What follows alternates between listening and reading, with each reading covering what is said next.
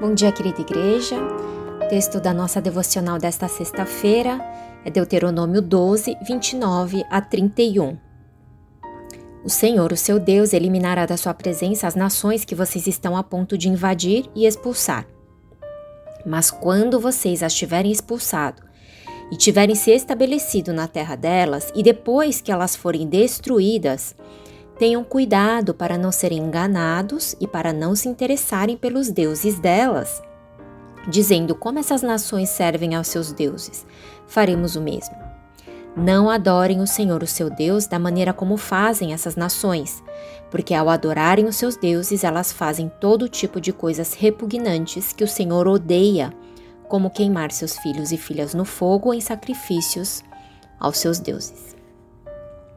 A advertência de Deus que temos visto ao longo do livro de Deuteronômio para que Israel não se deixe contaminar pelas práticas idólatras pagãs se repete no nosso texto de hoje.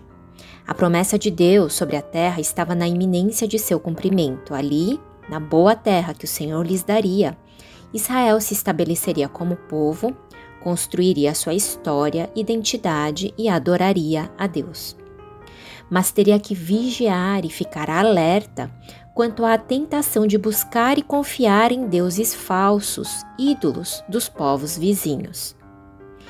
Isso porque ser santo como o Senhor é santo significa ser como Ele é e também ser distinto do sistema de mundo sem Deus. E o Senhor está esclarecendo que o desvio do coração pode acontecer de forma processual, sutil e traiçoeira.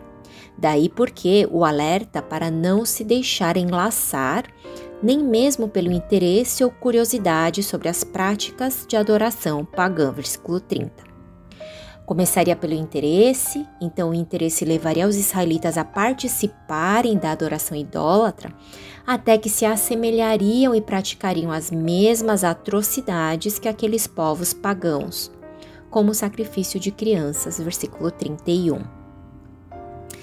Esse processo para o qual o Senhor chama a atenção de seu povo nos lembra da advertência que Tiago faz em sua carta, também contra a tentação e o pecado. Capítulo 1, versículos 14 e 15 de Tiago, ele diz: Cada um, porém, é tentado pelo próprio mau desejo, sendo por este arrastado e seduzido.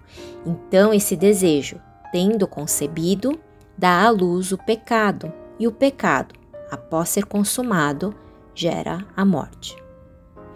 O pastor Shed ele explicou assim esse texto: No que se trata do pecado, não podemos brincar, não podemos o ficar alimentando, mas antes que ele seja gerado, temos que abortá-lo.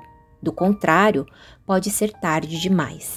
Se por um lado aqueles que perseveram recebem a coroa que é a vida eterna, por outro lado, somos lembrados aqui que aqueles que não perseveram e caem em tentação, pecando, o resultado é a morte. O chamado para a santidade é, em sua essência, manifestação da graça de Deus, que nos escolheu para ser seu povo, semelhante a Ele e separado para Ele.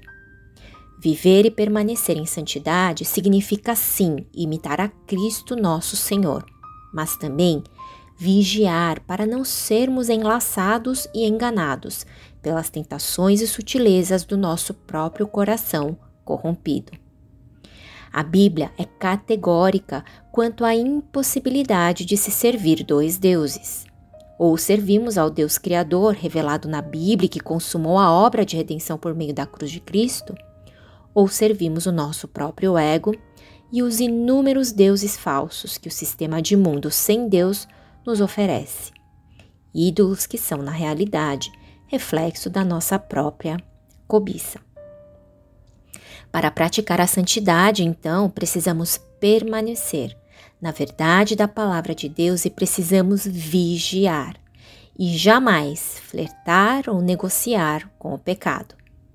Assim, enquanto permanecemos na casa do Pai, enquanto confiamos em Sua autoridade e governo sobre nossas vidas, prestando adoração somente a Ele, descansamos na satisfação e suficiência de Sua presença em nossas vidas e para nossas vidas.